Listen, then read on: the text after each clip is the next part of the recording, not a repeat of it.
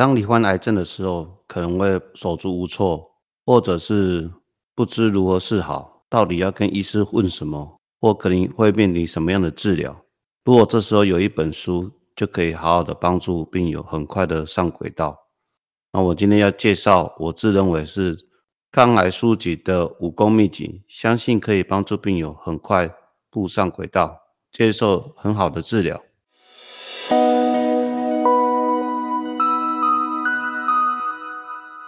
你好，欢迎收听癌症医师的门诊 Podcast。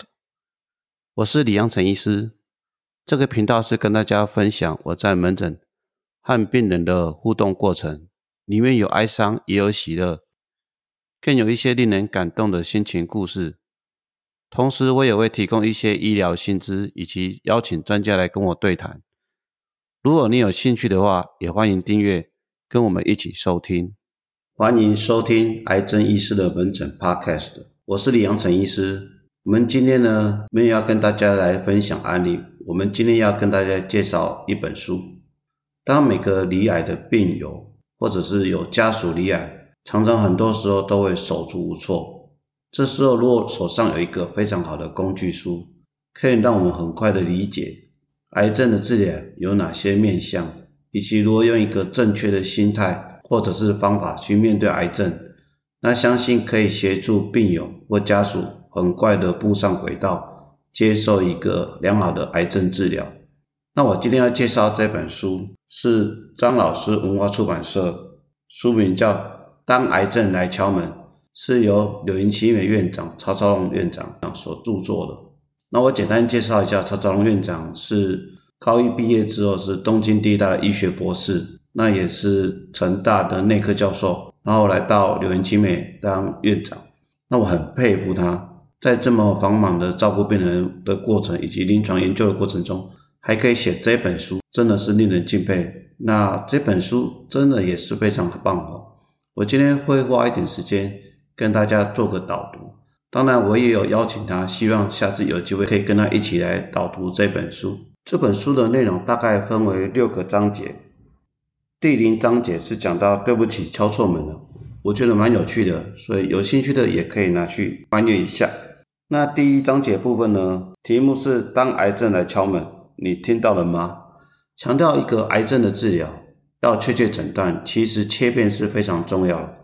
只有少数的癌症，像肝癌，可以经由影像以及抽血的报告就可以做确诊，其他大部分的癌症都需要有一个良好的一个病理报告。那这个病理报告呢，可以帮我们判定诊断以外呢，有些时候治疗的蛛丝马迹也都在这个病理报告里面，所以对临床医师来讲是非常重要的。那前面谈到哦，刚开始离癌的时候，很多家属或很多人会做一些推荐，比如说啊，癌症治疗很可怕啦，有没有寻求所谓的另类治疗？那有些时候我们都会很担心病人因此而延误了一个治疗的时机哦。那这时候也会强烈建议病友，国家又花了这么多的经费，培育了这么多的优良的医师以及健保几乎在这么多好的医院，一定是有它的道理哈。所以建议在整个癌症治疗部分呢，还是要经过有认证的医院以及学有专精的医师来做诊断以及治疗，这才是最正统的方式。当然啦，每个医师会有不同的特质，那老师也有特别讲到，名医不一定是好。那其实找寻到一个好的医师，对自己的帮忙会非常大哦。所以在书中也讲到几个秘诀，非常有趣哦。所以各位也可以把书拿来看一下。他讲到说哦，寻求好医师，向医院员工探寻就对了。那名医不一定是不一定是最符合病人期待的。再来呢，很重要的时候哦，也不要忘记说，癌症的治疗有些时候会有很多的选项哦。那必要的话可以征询第二意见。那他特别也有讲到，当罹患癌症的时候，会有很多的人所谓的营养食品，那这就好像包着糖衣的毒药一样。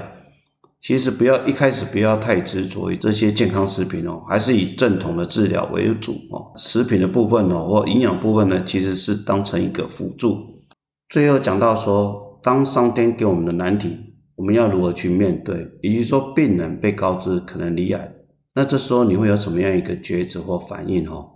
我临床上也常常看到很多病友哦，像之前有个病友，因为乳房长了肿瘤，结果去找了医师之后，给他切片，认为是一个恶性肿瘤，他二话不说，马上建议他开刀，整个乳房切掉。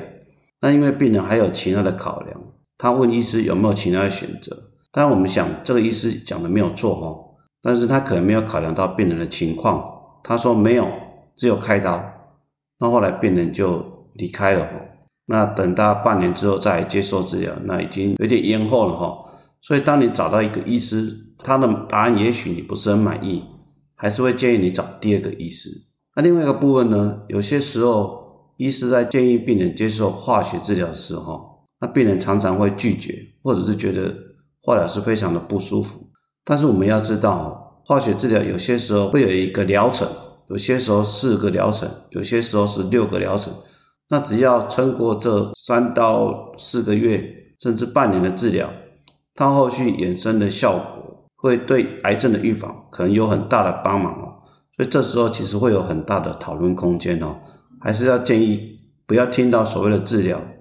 就害怕的不愿意去接触哦，最好还是可以跟医疗好好的接触。如果有需要的话，也可以征询其他病友，像医院也有一些资源中心啊，或所谓的各管师啊，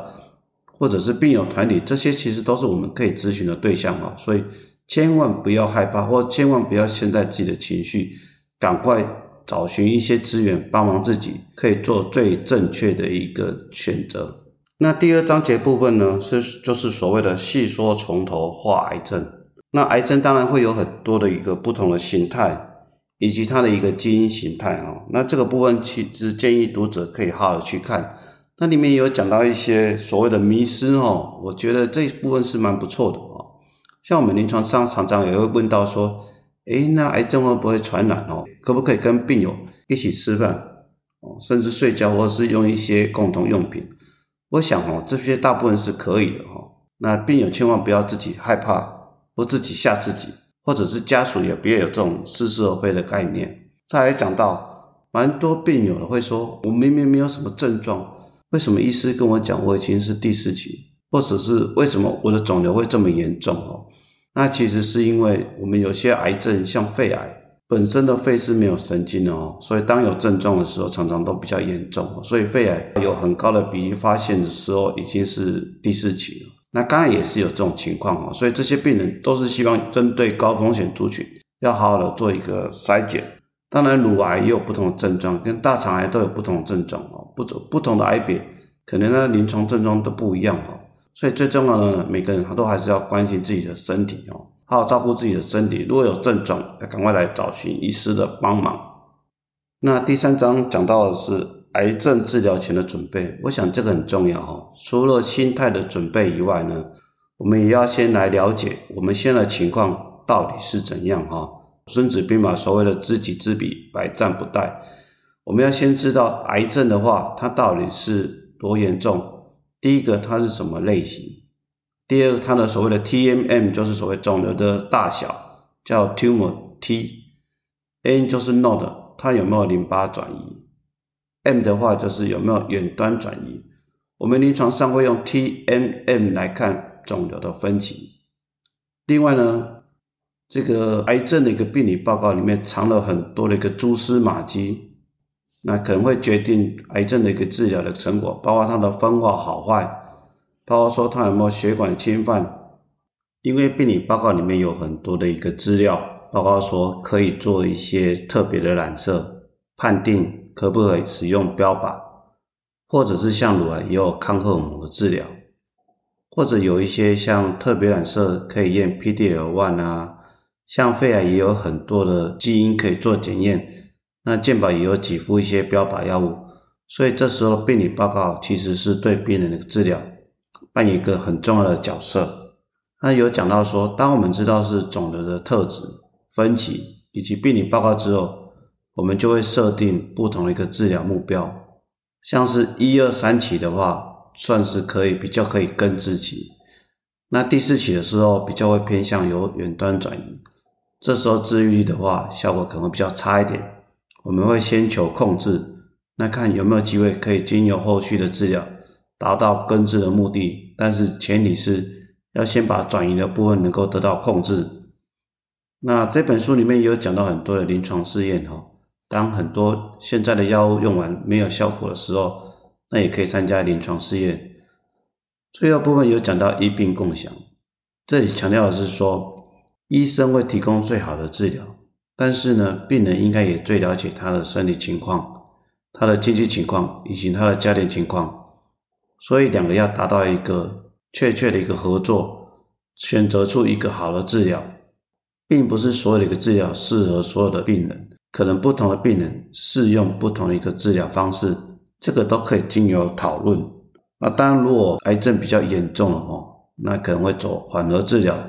或者是安宁疗物，这些都要跟医师做一个讨论。那第四章节呢，就是所谓的癌症治疗，那这也是治疗的一个重头戏。我们知道癌症治疗相当的多，包括说手术治疗、放射治疗。化学治疗，化学治疗顾名思义就是打化学药物，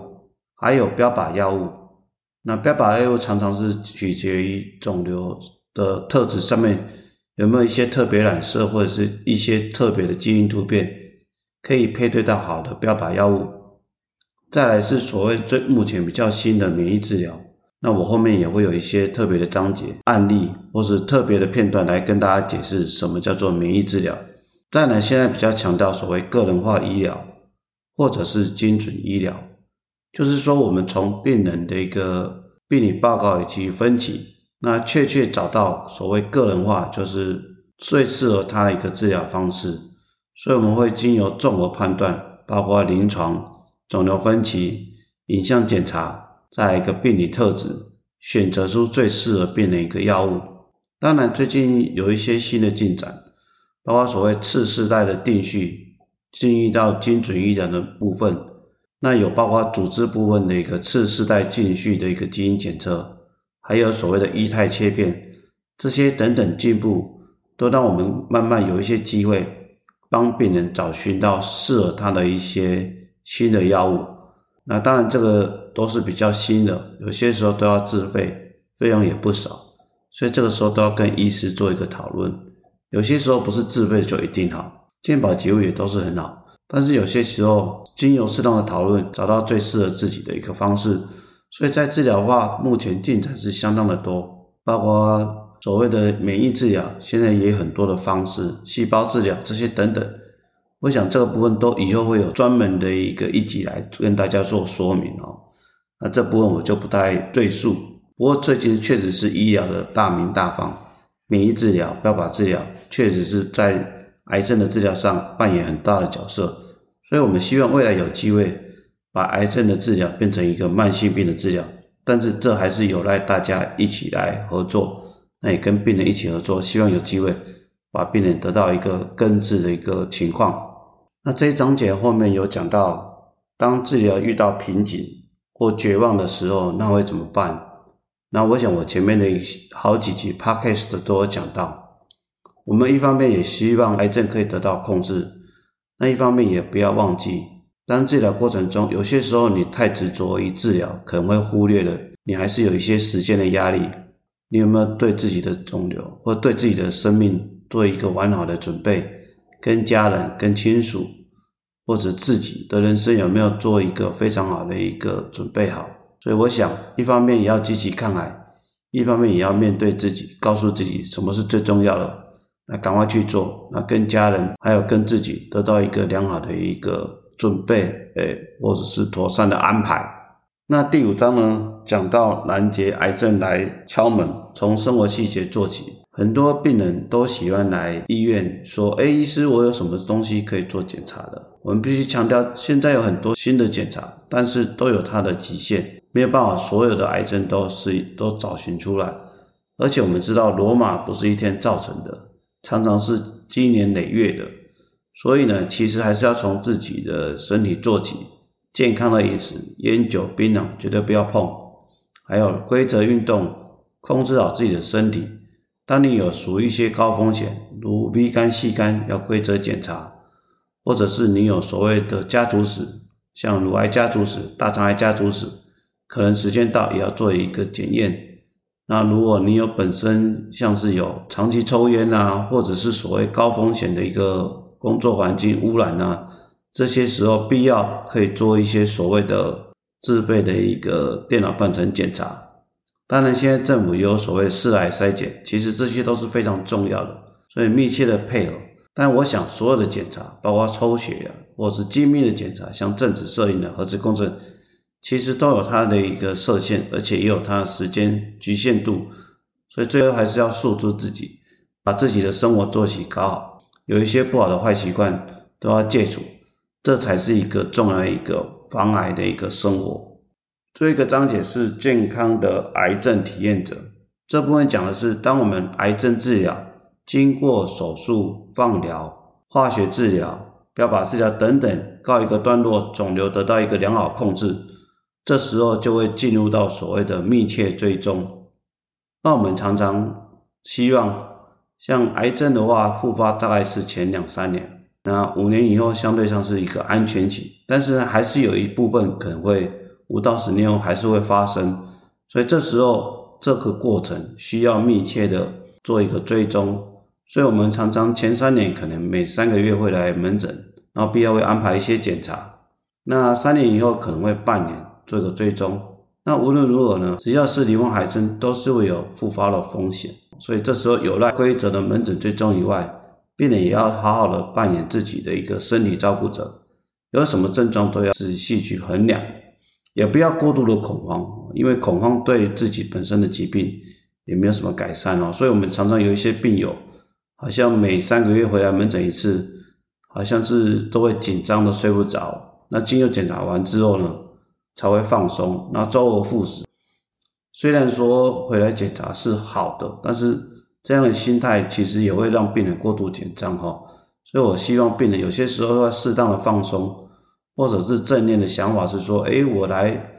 回来医院，那经由医师的检查，或者是安排一些检验之后，得到确定是目前没有癌症的复发，那我要感谢然后，继续好好的把自己的身体照顾好。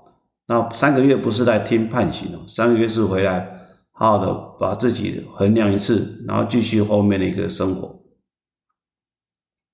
当然，离癌之后经过治疗，有些时候会有二次癌症或者是复发这些等等可能的因素，所以这些都还是要好好的追踪。那最后呢，因为台湾人或亚洲人是一个家庭的生活，一个家族的一个环境，所以常常很多很多人离癌会有很多家属。会提出一些忠固哦，像我曾经有个病人，我经过乳癌的病人，我经过化学治疗、开刀、电疗之后呢，把它控制得很好，就病人偷偷跟我说，哎，他去做了什么另类疗法，也控制得很好。那这时候我只笑笑的抓抓到说，啊，好的，你你觉得满意就不错了啊。虽然我做了很多的努力，结果他认为是他他的一些方式对他有改善，不过呢。前提我还是希望病人能够好好的控制哦，没有问题，那没关系啦，这个我们就当成大家一起配合。但是我们还是希望跟亲友中国不要不当不塞哦，也不要过多的去要求病人去吃一些，推荐病人吃一些有的没有的哦，因为往往这些的费用都是非常的可怕，有些时候反而会造成家属的负担哦。像我曾经有个病友，因为他的家属建议病友吃。吃什么牛樟汁啦，或者是一些比较高贵的健康食品，一个月的花费要将近三四万哦。那这时候对病人的家属其实是一个很大的负担，这些又没有根据哦，所以常常你的好心有些时候会造成家属的负担哦。所以这时候也也希望病友你就出于关怀，然后关心他，也不要给他过多的压力。这才是一个最好的一个方式哈，不要随意的做出医疗或保健的建议。我想这个章节是是我们曹院长看了这么多病人哦，特别提出来了哦。那也可以看到台湾人的个性哦。再来呢，在陪伴的过程中，让离开家属保有控制控制的情况哈。有些时候，当病人离癌的时候，我们都会说啊，限制他不能吃这个，不能做这个，不能怎么样啊。那这样呢，常常会让家属或者是病友觉得我都没有生命的控制权哈。那我想过多的限制其实对病不是很好的哈。所以你就好好的凝聚家人的力量，好好的照顾他，陪伴他。那也不要有太多的我们所谓的，不能讲说是所谓的情绪勒索了哈。但是你太过度的关心，太过度的一个要求，反而会造成家属或病友很大的压力哦。就像是我有一个病友，肺癌的病友，他每次回来，他说他只要自己回诊，他不希望女儿跟哈。那主要是因为这个女儿非常的担心他妈妈，所以有些时候都会给妈妈过多的压力哦。所以这时候他反而觉得压力很大，所以他情愿自己来，也不要家属陪。当然，我想另外一方面也是出于他自己本身的一个好心啊，他认为他可以自己照顾，就不要让家属来陪伴，因为家属也有家庭要照顾。那这本书讲的非常的全面性哦，总共六个章节，把病友平常可能遇遇到的一些问题，或者一些治疗的资讯，都非常的广泛性的有讨论到。哦，我最后还是要建议病友有机会可以把这本书买来看一下。哦，那我希望未来也有机会会请曹院长再来我们的一个频道，再针对一些细节哦，把他个人所独到的创建，或者是他这几年的一个治疗经验，跟大家来线上做一个分享。那今天这本书就推荐到这里，希望大家有机会买来看。那我们今天的 podcast 就到此为止，谢谢。